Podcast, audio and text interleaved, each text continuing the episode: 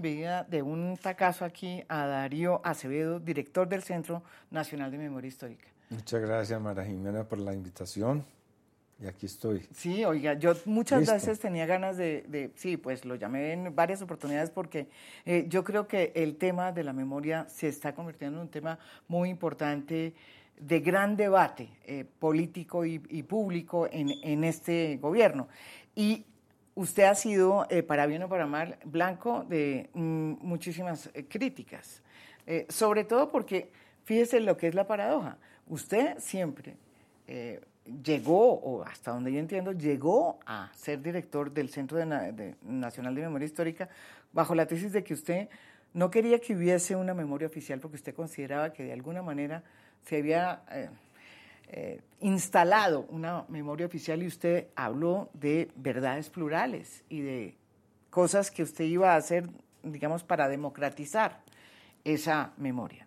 Y sin embargo, eh, lo poco que lleva del cargo, lo que se le ha criticado es que precisamente usted quiere imponer una memoria oficial, se está olvidando de las verdades plurales y lo que está es instrumentalizando, dicen muchos de sus críticos, por ejemplo, María Emma Wills, que estamos aquí hablando eh, de un papel, un eh, documento que hizo para Razón Pública, está instrumentalizando eh, el concepto, digamos, de memoria y el concepto de conflicto o no conflicto que trae el uribismo, porque todo el mundo sabe que usted es uribista. ¿Sí es cierto o no? Por eso no había venido antes. ya me ah, dan cuenta. no, yo sé que usted... es una periodista muy aguda. Yo para aceptarle esta invitación, pues tenía que venir bien armado y argumentos de hechos, de eh, realizaciones para mostrarle. Eh, quiero empezar por, por lo siguiente, ¿no? El tema, no solamente el tema de la memoria, sino la interpretación histórica de la que la memoria solamente es una partecita, es una fuente de los historiadores, es un tema muy complejo en este país. Este, hay muchas corrientes filosóficas eh, sobre el conflicto armado colombiano, desde los que hablan de mm, problemas estructurales del Estado en la sociedad, desde los que hablan de deudas muy antiguas, como el tema de la tierra, como de los que dicen, por ejemplo, que Colombia ha sido hecha a partir de guerras. Y hay una cantidad de teorías y también pues, eh, ha habido quienes dicen que este conflicto eh, no es una guerra. Yo al respecto he tenido varias eh, opiniones sobre el asunto. Incluso tengo ahí algunos documentos escritos durante mi vida profesional en la Universidad Nacional. Entonces, lo primero que yo reivindico y que reivindiqué cuando asumí la dirección del Centro Nacional de Memoria Histórica era la necesidad de que todo fuera controversial. Esa es la condición. Menos lo que usted... No, no, también dije... Lo que usted... Lo que ellos hicieron y lo que yo haga, y lo dije en varias intervenciones, es objeto de controversia. Pero yo, yo, le hago la pregunta, que es bueno, me parece como ejercicio es un muy buen comienzo, pero entonces hagámosle el ejercicio, como dicen por ahí, si es todo controversial. Eh, la primera gran controversia con usted, que es yo creo que una de las cosas que nos retrotrae como al pasado, es, hombre, otra vez volver a el tema de si hubo aquí o no un conflicto cuando ya se hizo un acuerdo de paz, cuando mal que bien este gobierno ha dicho que va a cumplir el acuerdo, ¿sí? Bueno, o sea, volver otra vez a decir, hombre, ¿sabe qué? Yo sí creo que hay que volver a semejante dilema y entonces al hacer eso es casi que no reconocer la validez que tiene el acuerdo de paz y por ende puedes volver a las tesis que esgrimía el uribismo, que era que aquí solamente había habido una, una digamos, una amenaza terrorista y que mm, por parte de un Estado pétreo, blanco, transparente, que estaba dedicado a salvar a todos y a proteger a todos los colombianos de bien. Bueno, yo, yo no, yo cuando llegué, yo a, a mostrar este, acá a la cámara, este es un artículo que yo escribí en el año 1996 para el periódico El Colombiano en esa época las FARC estaban en una ofensiva tremenda contra la fuerza pública. Se tomaron la base de las Delicias, el Cerro Patascoy, ocurrió lo de Mitú, Mitú, etcétera. Es decir, hubo grandes batallas en las que el ejército salió perdedor. no estoy hablando de la época de la negociación con Pastrana, que también hicieron muchas cosas.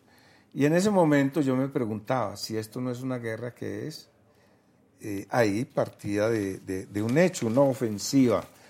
Pero como este conflicto ha sido tan largo, eh, ha tenido variaciones, ha tenido altas y bajas, el ELN estuvo a punto de desaparecer y ha vuelto a revivir.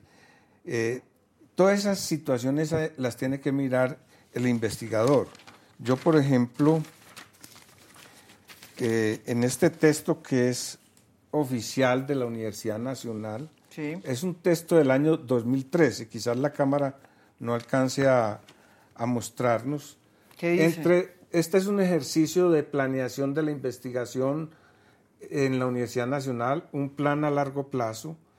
Y eh, en este campo que se llama Estados, Sistemas Políticos y Jurídicos, yo fui llamado a ser parte en el año 2013. Era yo profesor mm. titular de la Universidad Nacional con un equipo.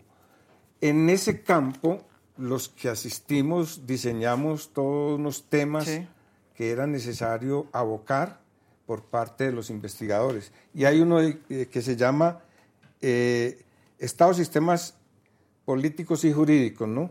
Y, ahí, hay un árbol, y en ese árbol tenemos gestión pública, políticas públicas, derechos humanos, Pero que tiene... Análisis del conflicto armado o sea, usted sí tiene, usted sí cree que existe. le estoy mostrando algo. O sea, usted sí cree que aquí hubo un conflicto sí, armado. Es decir, cuando yo fui a asumir. Bueno, pero ya solucionamos algo. Aquí, o sea, el hace rato. Es que yo tengo. Pero sabe cuál es la impresión que uno tiene que usted le tocó asumir eso después de todo el problema que hubo con esta red de de memoria internacional. No, yo no soy. usted sabe que yo no soy presionable, yo no trabajo. O sea, usted sí cree. Yo no, yo no cambio mi opinión por estar muy presionado. Afortunadamente. O sea, usted no, a regañadientes no dijo, hombre, sí, sabe que me tocó aceptar que aquí hay conflicto. ¿Usted, ¿Usted cree que aquí hay un conflicto armado? Cuando yo llegué me pues. al puesto, me tuve que leer la ley de víctimas esa ley de víctimas fue muy discutida en el 2011, yo recuerdo. Estoy hablando en este texto del 2013. Aquí está hablando Darío Acevedo,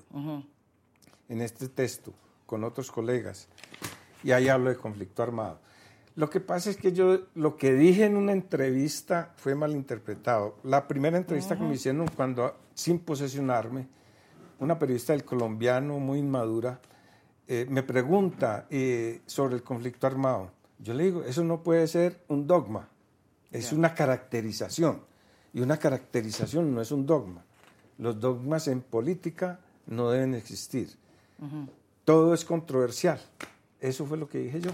Y de ahí dedujeron que yo era un negacionista, además haciendo un atropello a la historia mundial, a la historia del holocausto judío, banalizándolo, trasladando un concepto que se aplicó a, los que allá negaron el holocausto con la situación colombiana, que es de mucha menor monta que la de la Segunda Guerra Mundial.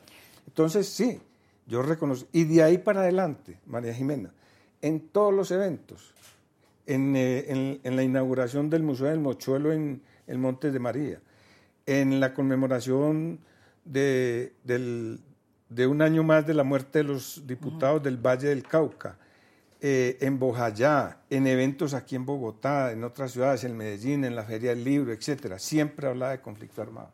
Pero me la montaron, cogieron eso como un, digamos, como un pretexto para, eh, digamos, realizar una campaña que se inició, como le digo, eh, en enero del año pasado, que se había hecho contra los dos candidatos anteriores y creyeron que conmigo iban a hacer lo mismo.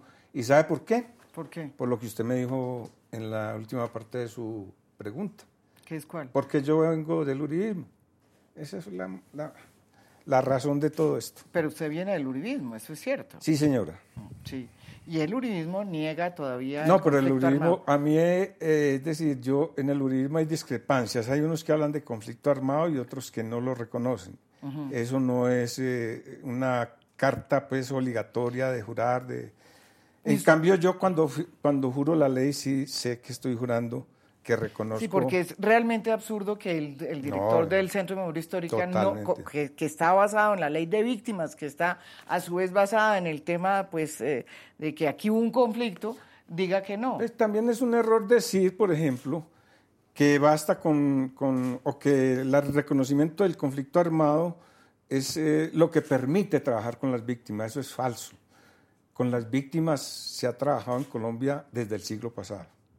Desde el siglo pasado hay Pero programas, vamos, políticas vamos, públicas. Vamos a esta otra pregunta. Eh, hace la semana pasada la Asociación Minga decidió retirar, finalmente terminar todo el proceso de retiro de los archivos, los archivos eh, eh, en papel, digamos, porque los digitales ya se quedaron ahí, eh, porque una vez se donan, se quedan ahí en el Centro de Memoria Histórica, y adujo precisamente que era que no se sentía como asociación mm, representada por usted como, digamos, que no se sentían las víctimas protegidas o, o bien representadas por usted, porque eh, de alguna manera usted le había abierto campo a eh, los que ellos consideraban que eran los victimarios, que eran los militares. No, a ver, eh, recién llegado yo, hay que recordar lo siguiente. La asociación Minga planteó en una carta al centro firmada el 20 de febrero, acabamos de corregir la fecha, de constatarla, o sea, un día antes de yo posesionarme, yo me posesioné. Sí, cuando ya usted estaba nombrado. Sí, ellos, lo hicieron pues sí, mm. em, me, hicieron bulla con esto y trataron mm. de vetarme y decir que yo no representaba a las víctimas, etcétera. Y ellos plantearon la carta en ese momento. Un año entero, un año y unos días más, duró todo el proceso de evolución de esos archivos.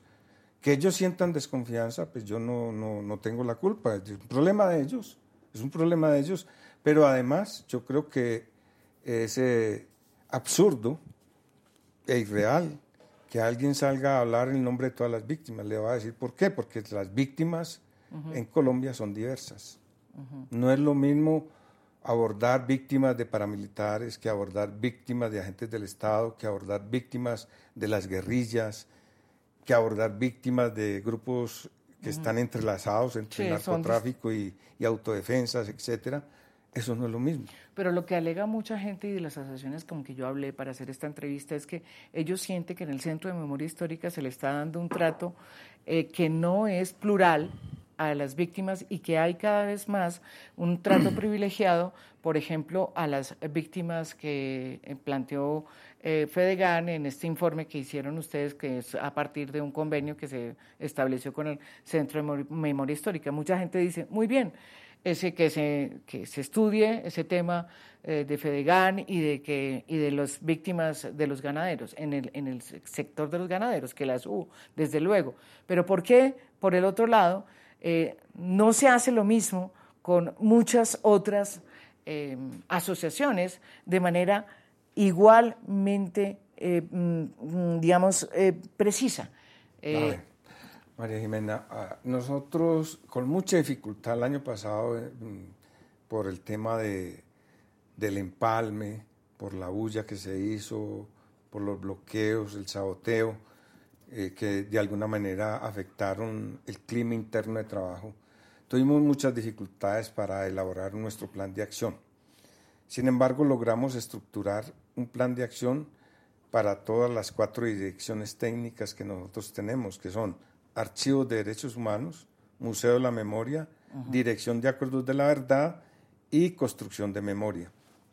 Entonces, en construcción de memoria es donde tenemos el campo de contacto con las víctimas a través de un programa que se llama Iniciativas de Memoria.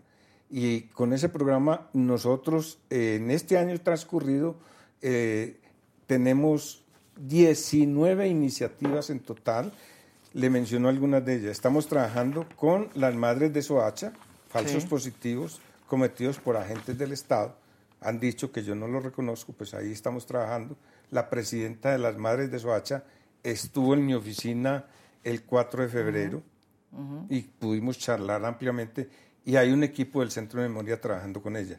Hay un equipo trabajando con las niñas de Rosa Blanca, que fueron reclutadas siendo menores de edad y después abusadas sexualmente por las FARC. Estamos trabajando en Machuca, que fue el atentado del ELN, ¿sí? Entonces, eh, ahí voy dándole cuenta de la diversidad. Eh, estamos haciendo un trabajo con policías viudas en, eh, el, en, Popayán.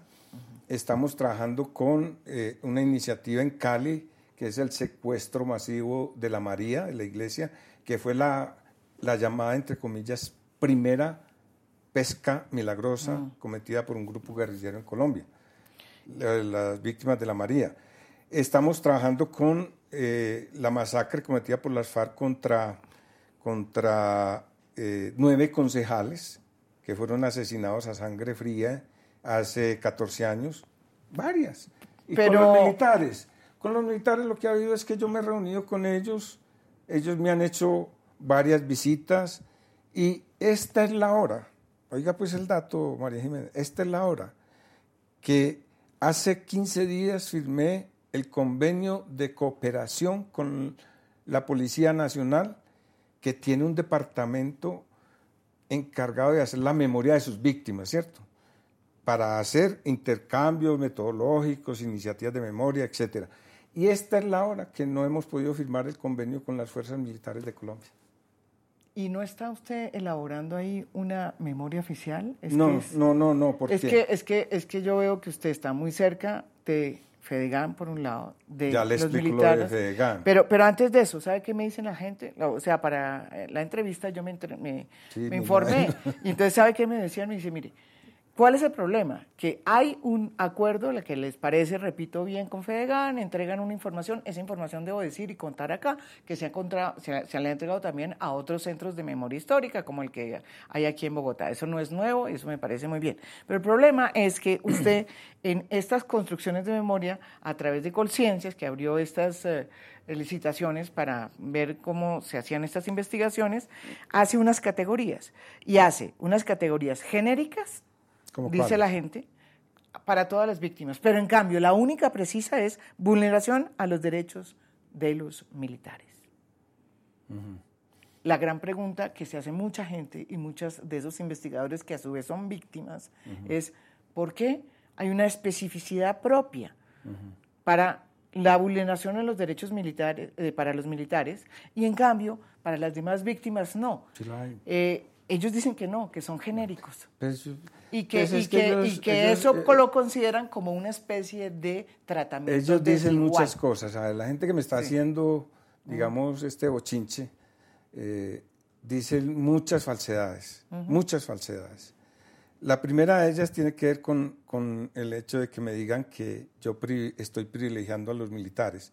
Con los militares se están haciendo a las víctimas, pero no... De los es militares. decir, aclaremos lo siguiente el artículo tercero de la ley 1448, que es la ley de víctimas, dice claramente, a la luz de esta ley, se considera que son víctimas las personas que individual o colectivamente fueron afectadas en materia grave por violaciones al derecho internacional humanitario o crímenes de lesa humanidad. Ahí caben entonces los sindicalistas, los obreros, los campesinos pobres, los campesinos medios, los profesores, los dirigentes políticos, los dirigentes de partidos, los senadores, etcétera, etcétera, etcétera, que hayan recibido esas lesiones en, el, en ese sentido, en, en la filosofía establecida en ese artículo. Y ahí caben también los soldados y policías de Colombia. No todos, no todos. Y esa es una precisión que hay que hacer. ¿Cuáles son los que están ahí?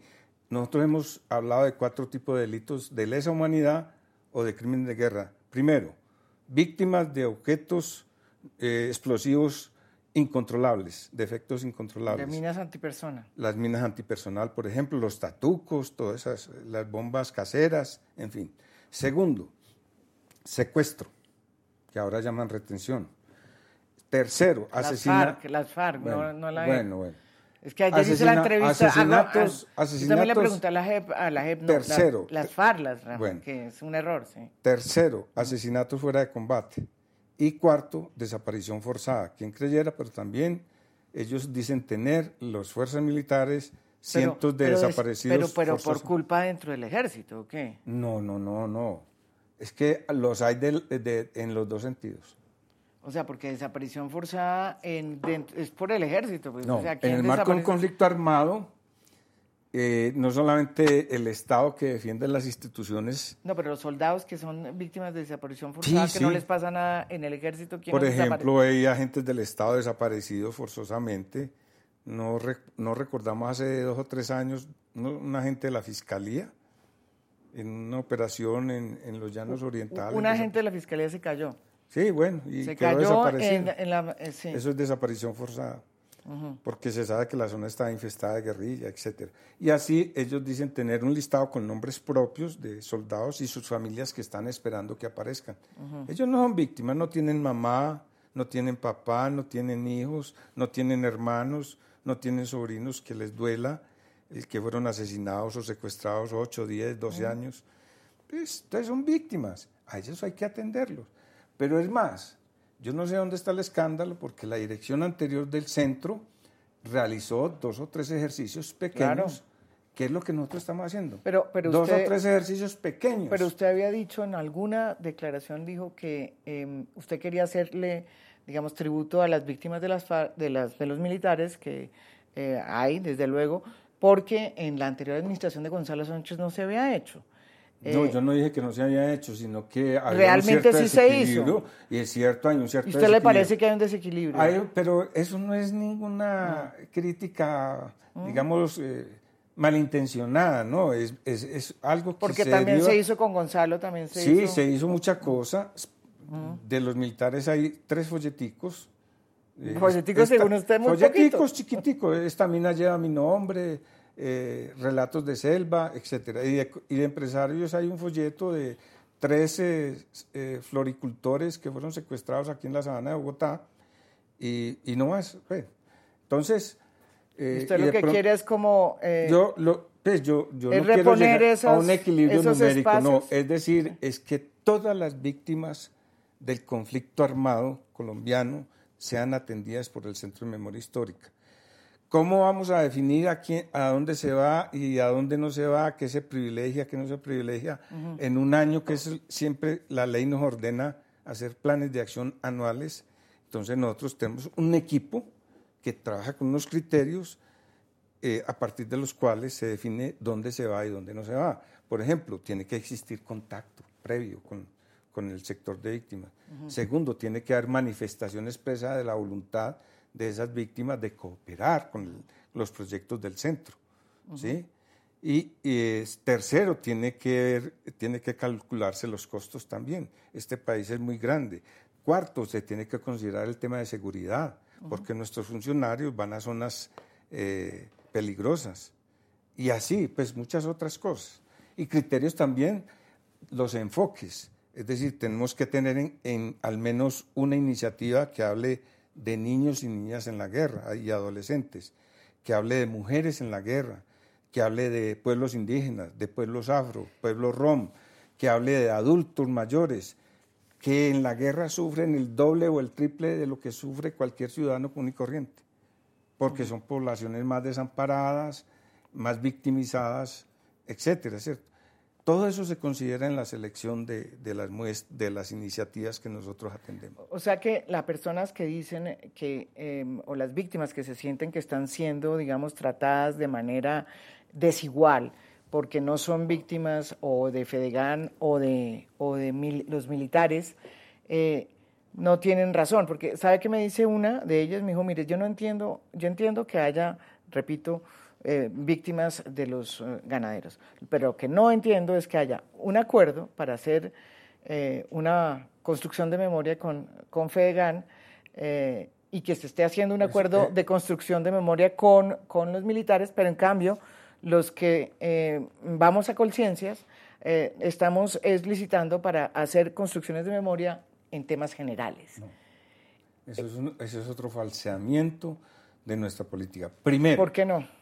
Primero, porque con Fedegan solamente hay una manifestación de voluntad de firmar un convenio, no para construcción de la verdad histórica, sino para construcción de memoria, es decir, el relato primario que da la gente cuando sufre o cuando ha sufrido y cómo ha sido el proceso de recuperación. Pero usted vio que en esos informes que mostró la señora María Fernanda Cavalli Lafori, eh, hay dos ganaderos que también tienen vínculos y eso puede ser también muy complicado para las víctimas. pero ese es algo ya realizado, eso ahí nosotros, nosotros no tenemos nada que ver. nosotros lo que vamos a Digo hacer... yo, es que las, víctimas, por eso, ¿qué le dice usted a esas víctimas? Pero usted me está preguntando una cosa y me asuma preguntas de, y preguntas, déjeme explicar. Entonces, no hemos firmado ningún convenio. Ajá, con... No hemos firmado ningún. Primero no hay convenio. No, vamos a estudiar la firma de un convenio. Las bases que, eh, las instrucciones que yo le di al director técnico de construcción de memoria, que se es un joven que se llama Sebastián Londoño, le dije, primero que todo, nosotros no vamos a trabajar con victimarios declarados, con personas que hayan sido juzgadas y que hayan sido condenadas. Bueno, por... ninguno. Ah, pero bueno. No, es que en ese campo no hay muchos. No, no por eso, pero o sea, eh, Bisbal Martelo es uno, ¿cierto? Sí, pero... Los jefes paramilitares, eh, eh, ¿cómo es que se llaman? pero son paramilitares. Salvatore Mancuso, ellos eran ganaderos y se volvieron paramilitares. Ah, pues... Fírmelo ahí. No, no tengo ningún problema. En, Eso hay que reconocerlo. Pero hay muchos que no, hay muchos que Obvio.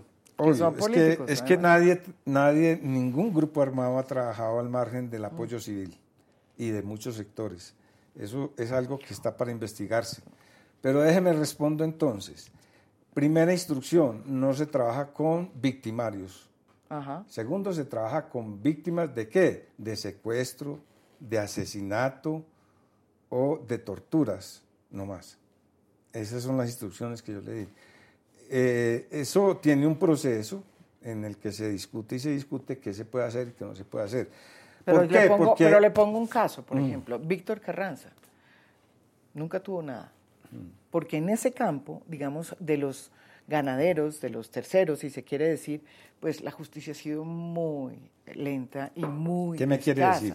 Entonces, lo que yo eh, quería decirles es que muchas víctimas se sienten, digamos, primero con una deuda de la justicia, por un lado, y que van al centro de memoria histórica y entonces resulta que ven que, que, hay un acuerdo con muchas de las personas que, eh, según ellos, según su propia experiencia, visión y, piel, son yo le voy a, o podrían ser mencionar un caso victimarios. Por ejemplo, en los sindicatos y en algunas ONG han militado guerrilleros, ¿sí? Claro. En las universidades hay profesores que militan en la guerrilla. Sí. Eso no es un misterio, ¿cierto? Pero yo no puedo decir que el sindicalismo es pro-guerrillero. No puedo generalizar. Yo no puedo decir el profesorado de las universidades públicas es pro-guerrillero. No puedo decir eso. Eso es una infamia. ¿Sí? Entonces, igualmente, con los sectores productivos, los empresarios, uno no puede generalizar que por el hecho de haber sido ricos son victimarios. es más, muchos empresarios pagaban tres, pagaban tres tributos. Claro. Pagaban impuestos a la guerrilla, luego le pagaban impuestos a los paramilitares, con, con quienes también tuvieron problemas. Campesinos y luego y luego le pagaban impuestos al Estado. Sí. Entonces, hay que mirar todos esos factores lo importante, como le digo, es dar cuenta de todas las, las tipologías que hay de víctimas en este país, desde su condición social hasta LGBTI. Y nosotros no hemos descuidado ningún sector. Pero, por ejemplo, en el caso de los terceros que formaron parte, yo considero que mucha gente tiene eso eh, borrado porque consideran que no fueron parte importante, sino que fueron víctimas. Eh, yo considero, y muchos colombianos consideramos, que los ganaderos en muchas eh, zonas formaron parte de eh, lo que se conoce hoy como, digamos, de ese grupo de los mm. agentes de... Bueno, el tema jurídico y penal no es de No, no, no, estoy diciendo que formaron parte, digamos, del escenario de la guerra en Colombia. Claro. Y ¿Usted cree eso? ¿Usted cree es probable, yo no sé si muchos, ¿qué es muchos? Diez es mucho. 20 puede ser mucho, miles es mucho. Yo no tengo estudios particulares sobre la cantidad de personas de un sector u otro que participaron en las hostilidades o a favor de las guerrillas o a favor de los paramilitares. Yo no tengo esas estadísticas. No, pero no, porque es que la justicia, pero hay una en la investigación de que tiene la Fiscalía de, derivada de Justicia y Paz, hay 120, una lista de 120 bueno, empresarios. Eh, en la reunión en, que no se ha investigado. En la reunión en Fedegan, no se ha investigado. me informaron que hacían parte de esa federación 620 familias, 620 mil familias, digo. 620 mil familias. De esas 620 mil familias, hay más del 50%, puede estar fallando incluso, pero sí es más de la mitad, son pequeños ganaderos. Otro tanto, pues, o, una parte considerable, un 20, un 30%, son medianos y la otra parte son grandes ganaderos. Entonces, a ver, yo no sé cómo calificar que la mayoría de ellos sean, hayan sido favorables al paramilitarismo. Distinguir, por ejemplo, cuando pagaban plata porque eran amenazados de muerte y cuando lo hacían voluntariamente. Eso es difícil. Pero dejémosle ese campo de lo penal. Pero vea, es que me está escribiendo otra persona aquí que nos están viendo. Eso está ah, muy bien. Bueno, es muy importante. está por porque. Le estoy... Además, dice. Eh, la, hablando de la convocatoria de conciencias, fíjese, estamos hablando de, No sé quién es porque no, no tengo ni idea, me acaban de llamar. No, pero hubiera, podría decir el nombre, pero no, no sé quién es. Dice, sí es, eh, la, la, convocatoria de conciencia sí es explícita en, que va dirigida a investigar las víctimas de las fuerzas militares. O sea que sí hay una manera muy explícita en la convocatoria de conciencias en ese tema de las fuerzas militares y no es cierto que ahí quepan todas las víctimas. Ahí caen todas las víctimas, le voy a decir por qué, porque hay 15 proyectos. Hay 15 proyectos. Y lo dice esta persona, dice, sabiendo, y es Alexis de Grave. Alexis de Grave. Ah, bueno, Alexis. Y me dice, y te lo digo habiendo escrito muchas convocatorias de conciencias en mi calidad de subdirector durante tres años. Que diga, que diga, dices tú, pues, digamos que le te pregunte, ¿dónde están en esa convocatoria las otras víctimas expresamente? Ah, los 15 proyectos están agrupados en tres líneas. Todos sabemos que Alex, perdón, Alexis de Greve es profesor de la Universidad Y fue vicerrector pues general vicerrector, muy en la época de Marco Palacios. Gracias por estar viéndonos, eh. Alexis entre otras cosas, yo fui uno de los que ayudé a subir a Marco Palacios para que después nos dejara colgados de la brocha con la rectoría y salió corriendo para México. Bueno, pero volvamos al tema.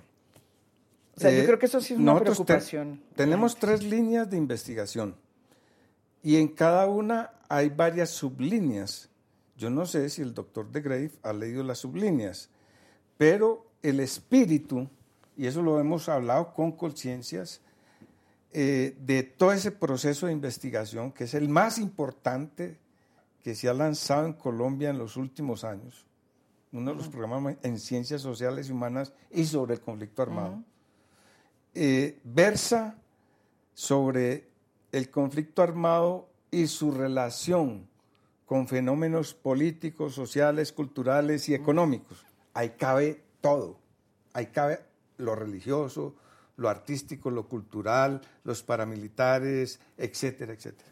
Todo. Por, eso, pero es general, eso es lo que estoy diciendo. No, no, es general. no, no, pero es que, ah, por un sector. no, pero sí creo que entonces sí tienen razón lo que ah, están diciendo todas las víctimas con las que, que yo me entrevisté, diciendo, momentico, aquí hay una cosa muy específica para los militares que acota además el campo de investigación, pero en cambio todas las eh, licitaciones o las, las eh, cosas que se están haciendo, por otro lado, eh, a través de conciencias, pues no acotan el campo. No es conciencia, ya es MinCiencias. ¿Ah? Ya es el Ministerio de Ciencia, Tecnología e Innovación. Bueno, sí, Ellos absorbieron lo que era conciencias.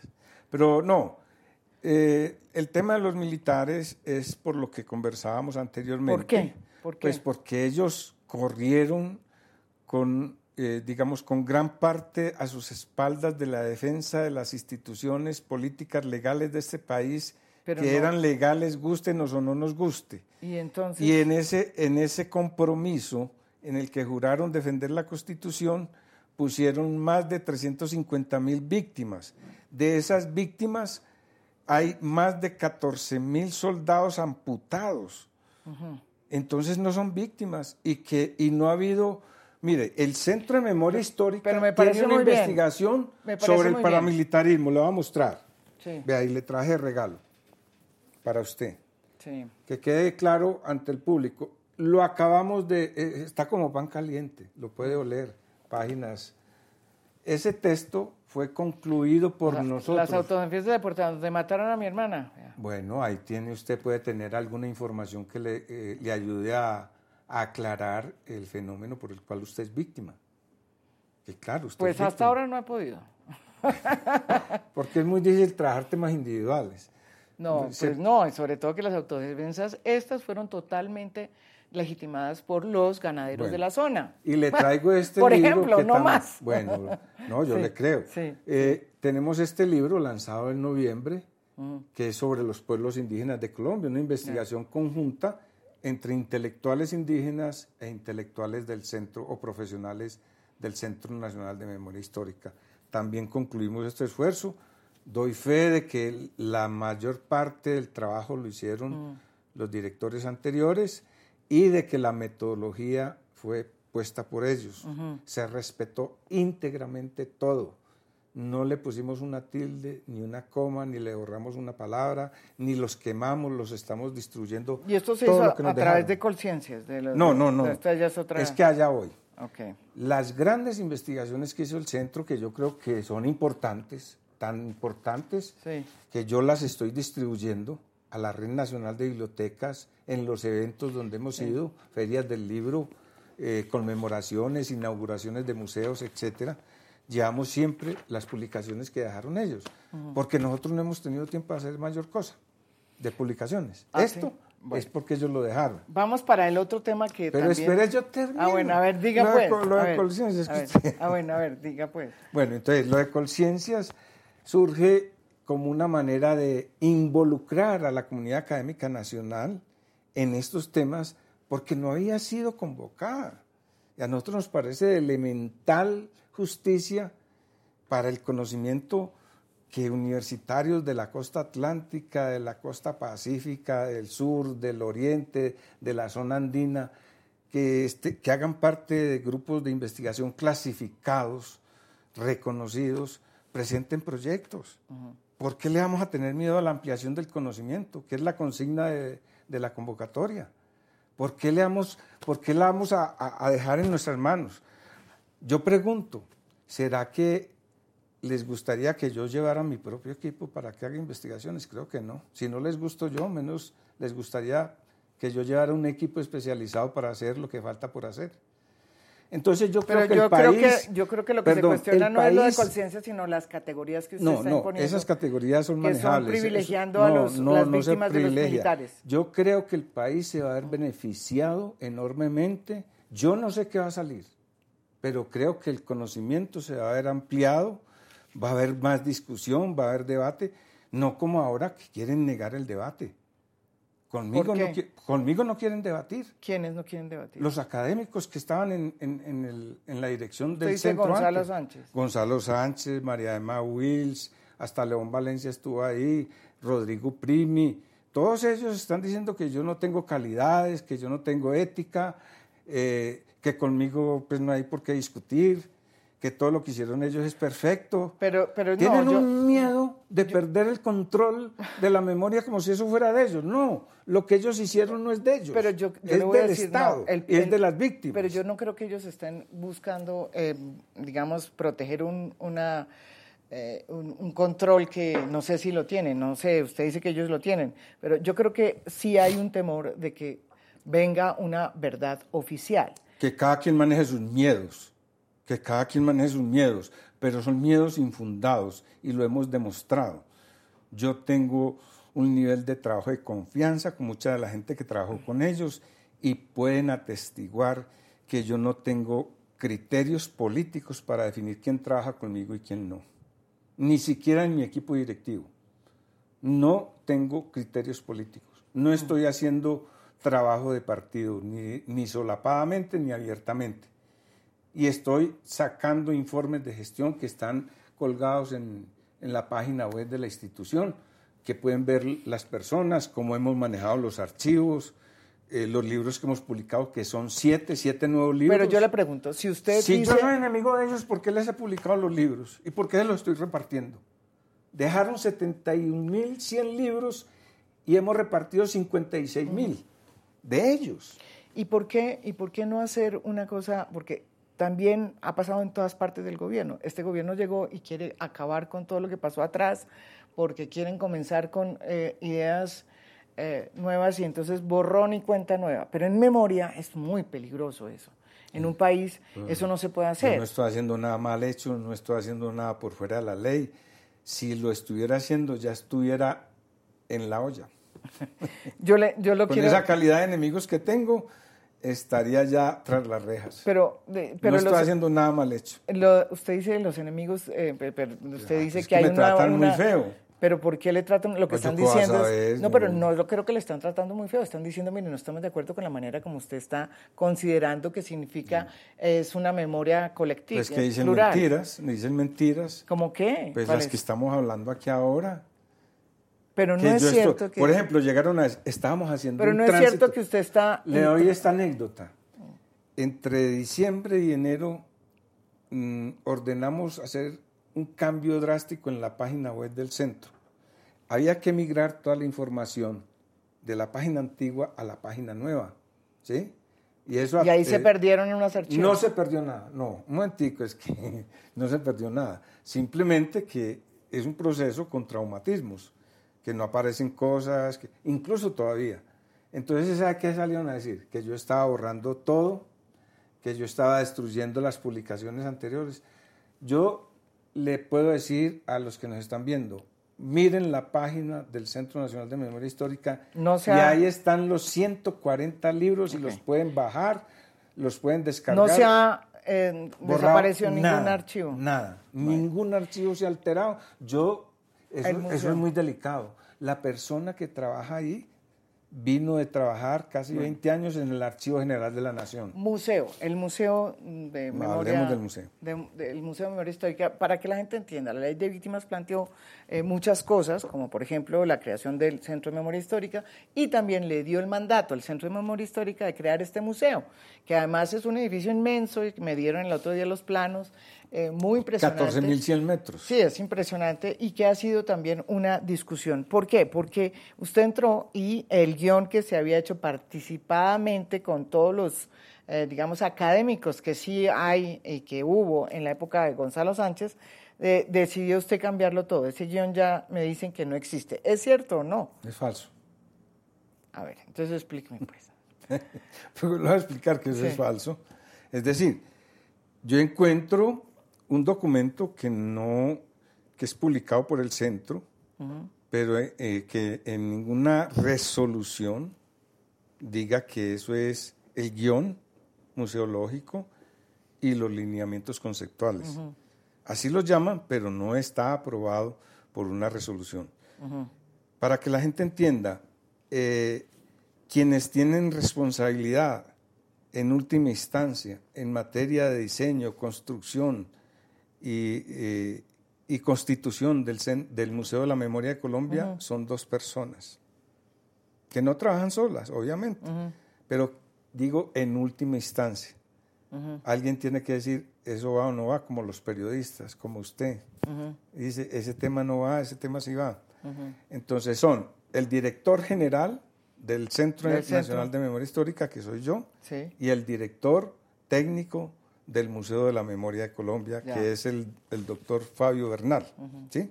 Bueno, nosotros tenemos equipos. Eh, lo que dijimos es que el guion no estaba completamente terminado, porque ciertamente ha habido unos procesos de reunión con las víctimas, eh, con expertos, etcétera. Yo lo que descubrí es que hay una cosa que, no me parece correcta. Pues tengo derecho a decirlo desde mi función de director. ¿Y qué fue? Es que la ley dice claramente, la ley de víctimas dice que nosotros no podemos hacer nada que contribuya a la creación de verdades oficiales. Y nosotros no vamos a crear un museo para que tenga una visión política. ¿Pero cuál es la visión política? De izquierda. Es una visión que le da una explicación estructuralista, estructuralista al conflicto armado colombiano. Entonces ya... O sea, ¿usted no cree que aquí hubo unas causas sociales y políticas? Ay, no. Yo estoy diciendo que eso no debe ir en el museo, ni las mías ni ah. las de ellos. Que el museo debe Pero es como aséptico, como una cosa aséptica. No, digamos que es más bien neutral. Es que un museo debe ser muy neutral en sentido político. Es decir... Pero, por ejemplo, el Yad Vashem. Cuando usted entra al Yad Vashem, ¿qué, ¿qué sentido le da a usted? Pues claro que queda evidente que el culpable fue eh, el, pues eh, los nazis, eh, la cultura nazi. Buen ejemplo, buen ejemplo. No, pero, pero por alguna allá razón. Es muy fácil, allá es muy fácil porque hay, una, hay un consenso inmenso del 99. No había consenso. No había consenso. Ah, después de que sucedió, hubo un consenso en condenar el, el, régimen nazi, un consenso muy grande, tanto que hay leyes que condenan con cárcel al que niegue eso. ¿sí? Bueno, entonces ese consenso, eh, y hay unas víctimas muy claras, los judíos. Es muy sencillo, de alguna manera. Pero no solamente los judíos, cuando uno va al bueno, fue el Partido Socialista. Pero básicamente el partido, quienes se ganaron. Pero el Partido Socialista, oígame esto, fue una destrucción de Alemania. También en muchas eh, cosas y, de, Pero de alguna manera. Una cosa política, se fue contra los de izquierda, contra el Partido Socialista que era inicialmente aliado de yo Hitler. Yo parto de la base de Alemania, ¿cierto? Es decir, que que ahí hay dos bandos, uno que es claramente la víctima y otro que es claramente el victimario. En nuestro país no tenemos eso. Aquí hay, aquí hay cantidad de victimarios y aquí hay cantidad de víctimas diversas. Entonces, eso nos, nos eh, digamos, nos impide que en el Museo de la Memoria de los Colombianos, porque es de los colombianos. Yo le pregunto, el caso, por ejemplo, de el señor eh, Mancuso, que él dice que es víctima. Él dice que es víctima porque por eso, o sea, yo también soy víctima, pero yo no me monté un grupo paramilitar, ni me asocié con la política, ni financié campañas. Eh, digamos, muchas víctimas no hemos recurrido a la financiación ni de, ni de campañas, ni de utilizar nuestro poder para hacer grupos políticos ilegales. ¿sí? En el museo suyo, ¿En qué parte? El museo no es mío. Bueno, en el museo, en el museo, de, perdón, el museo del Centro de Memoria. ¿Dónde pondría usted a una persona como, eh, por ejemplo, este señor? Si dependiera de mí, no lo pondría, porque es un victimario. Yo a victimario no los pongo allá. Ese es parte, eso es un criterio que tengo. El museo es para las víctimas Carranza, diversas. Tampoco, ni Uribe, ni Fidel Castaño. Eh, ¿Cuál Uribe? Eh, ni Tiro Fijo, ninguno. Pues eh, no, van ahí, no, eh, pues el presidente Uribe, que es tan, contra, eh, tan controversial. ¿Usted no pondría a Uribe ahí? No lo pondría porque él, él, no va a necesitar eso, él ya tiene una aureola y un cubrimiento mediático impresionante. Él fue víctima de las FARC. Su familia fue víctima de las FARC. Pero lo que yo pienso en el museo... Pero también está acusado su familia de ah, formar bueno, ya me voy a meter otro cuento. No, pero, no, pero, pero es, volvamos es que a lo primero. Problema. Por eso. Yo no, no voy a, a, meter en el museo casos individuales. Tiene que ser algo muy especial. Tendría que ser algo muy especial. Yo lo que creo es que, primero, el museo no debe tener una orientación política ni de izquierda, ni de derecha, ni de centro. ¿Y usted cree que esa la, tiene hoy, así como la dejó Gonzalo Sánchez? como lo dejaron, sí, como lo dejó... Eh, ¿Y en qué se ve esa...? Marta Nubia Bello, que fue la que realizó, eh, digamos, la que escribió esos textos. Marta Nubia Bello, una profesora de la Universidad Nacional. ¿Y en qué se, en qué se vio eso? Eh, pues en la lectura que yo hice de esos documentos, me parece que hay cosas que pueden, eh, digamos, ir en contravía de lo que debe ser el Museo de la Memoria de los Colombianos. Si es de todos los colombianos, si es de todas las víctimas, no podemos dar mensajes que espanten a unos y atraigan a otros. ¿Qué es lo que yo quiero o qué es lo que yo pretendo? Pero eso no está aprobado todavía tampoco, como han dicho, que yo tengo otra cosa, que no sé qué. Yo sí mucho podría dar unos criterios generales, porque yo pues no soy museólogo eso se le va a dejar a los expertos, a los curadores, pero que trabajen sin criterio político, sin criterio ideológico, sin criterio religioso, sin prejuicios de sexualidad, que dé mucha información. o sea, por ejemplo, estas masacres, para hablar de casos pues estremecedores, masacres, grandes masacres, que la gente sepa quién fue el afectado, dónde, en qué año, eh, en qué departamento, cuántas víctimas hubo, cuántos heridos, en Bojayá, etcétera, en Cali, en fin.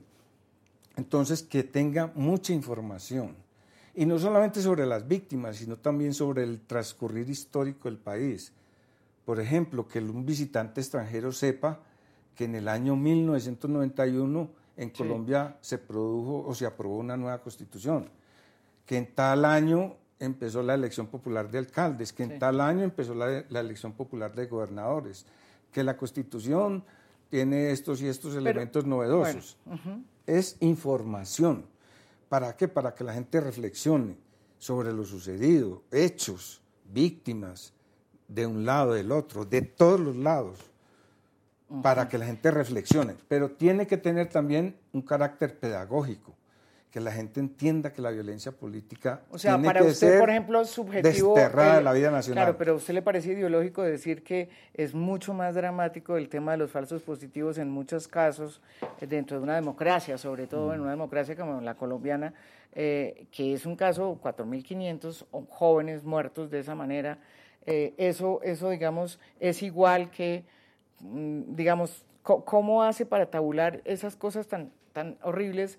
Porque si bien es cierto que aquí nunca ha habido una dictadura, pues no se ha necesitado la dictadura para que ocurran los- las cosas que ocurrieron. Y sobre todo en, en instituciones que están sometidas al Estado de Derecho. A ver, Entonces, yo creo una que cosa cosas son- técnicas que los curadores tienen que definir. Yo, eh, uno da las variables, esas variables como son, como dice su nombre, varias. Entonces hay que entrelazarlas para tratar de dar cuenta de los fenómenos más impactantes, más emblemáticos del conflicto armado colombiano, que tenga información en, el- en que las víctimas, por ejemplo, las víctimas de secuestros se tienen que ver bien representadas. Claro. Ahora, no hay que hablar de, los to- de cada secuestrado, no. Que las víctimas de minas quiebrapatas, que son 15 mil o 50 mil contando campesinos, se vean representadas. No quiere decir que, que vayamos a tener la foto de 50 mil personas allá. Eh, nosotros tenemos que dejarle a los curadores ese trabajo de cómo combinar esa información de tal manera que cumpla los objetivos de, de que la gente salga de ahí reflexionando sobre lo pernicioso de la violencia con fines políticos. Aquí me están hablando de una columna que usted acaba de sacar en un periódico eh, Sí, debate que Ah. se llama Tienen dueños la memoria y la verdad histórica. sí. Eh, y en la que más o menos dice, es- le responde a María Emma Wills, ¿sí o no? Partecita. Sí, le dice, le dice, y le dice más o menos que es una ideóloga y que está promoviendo, aquí la tengo, y que es una promotora de la campaña y de la defensa del intocable, indiscutible legado de que le dejaron al país a través, me imagino, de Gonzalo Sánchez.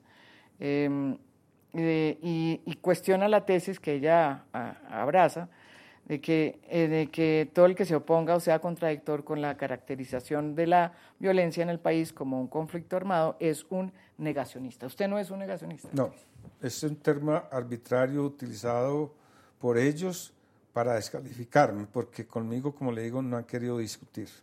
Bueno, pero hay que discutir. Ojalá me toca- a un foro. Yo a ella le dije, a la doctora María Emma Wills, Sí. en el debate en el Congreso, le dije, invíteme. Yo soy capaz de ir a cualquier parte a defender mis tesis, así como estoy aquí con usted. Bueno, tengo caso- elementos de juicio, tengo estudio, tengo experiencia. Y no es por ufanarme, pero ¿a dónde lleva esa campaña denigrante, estigmatizante sobre mi persona, sino a vetarme, a censurarme, a impedir que yo diga las cosas con tranquilidad, porque todo lo tergiversan, hasta mis actos, ya no creen, ya, ya han puesto en duda hasta mis palabras. Entonces, obviamente yo me tengo que defender. Yo tengo derecho a- a- a- al buen nombre. No, yo sé, pero me parece que es un debate que se tiene que dar. Me le agradezco que haya venido acá. Eh, veo que su columna en respuesta a la que María Eva Wills hizo en el em, en Razón Pública, pues está teniendo mucha difusión Pero, ahorita en los pero medios. no es la respuesta. Es- Yo estoy pidiendo a Razón Pública que me den la oportunidad de réplica del artículo que escribió esta semana María Emma Wills, que es por lo que yo le digo que es la ideóloga y la persona que está siendo capaz de mover redes académicas para ¿Por que qué? hagan pronunciamientos de corte multitudinario eh, en esa lógica de que el que más bulla haga tiene la razón. Que fue, que que fue ella- la experiencia del nazismo tan Claro. trágica No, pero y del que- comunismo estalinista, No, pero donde las masas en la calle golpeaban No, a la gente. Pero le está diciendo María No, yo no le estoy diciendo Sí, eso, es pero que- están utilizando una María Emma lo que está metodología. diciendo, no, no, No, una no. metodología de María, María Emma movilización lo de que masas. está diciendo muy claramente es que teme profundamente que se imponga una No, ella no dice solamente eso, y ella que las verdades plurales o las verdades las Ella no dice solamente que teme, ella hace señala- señalamientos que están siendo utilizados por todos los que están haciendo el bullying en las calles, en los plantones, en los carteles, en los discursos, en las columnas, hasta, hasta la prensa y en los editoriales de prensa. ¿Quién alimenta eso? Los que se creen dueños de la verdad y de la memoria.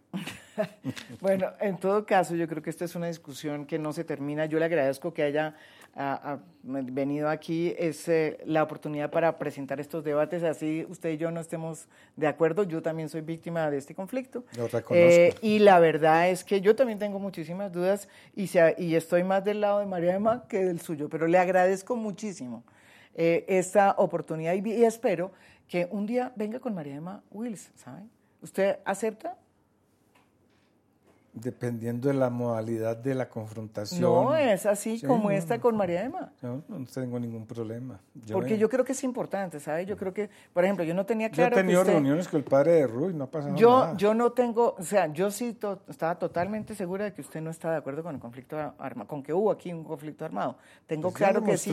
No, tengo claro que sí. No sé muy bien, es como los, los matices que son los más.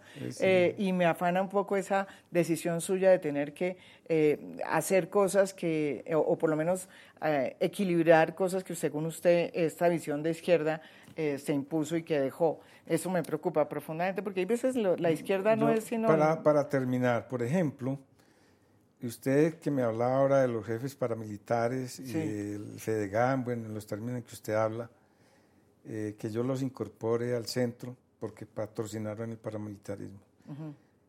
Hay dos guerrilleros desmovilizados, hay que decirlo, que participaron en varios informes del Centro Nacional de Memoria Histórica. ¿Mm? Bueno. les dejo esta entrevista. Yo creo que ha sido un excelente ejemplo de que uno puede debatir eh, teniendo diferentes opiniones sobre un tema tan complicado que tiene que ver con la dignidad de las víctimas, básicamente, y de todas las víctimas en Colombia, y eh, un poco con el tema de la politización que se ha hecho sobre el tema de lo que tiene que ser el acuerdo eh, y la ley de víctimas, que es el otro gran tema eh, y que es eh, desafortunado para el país porque en el fondo de por medio están miles, millones de víctimas en Colombia.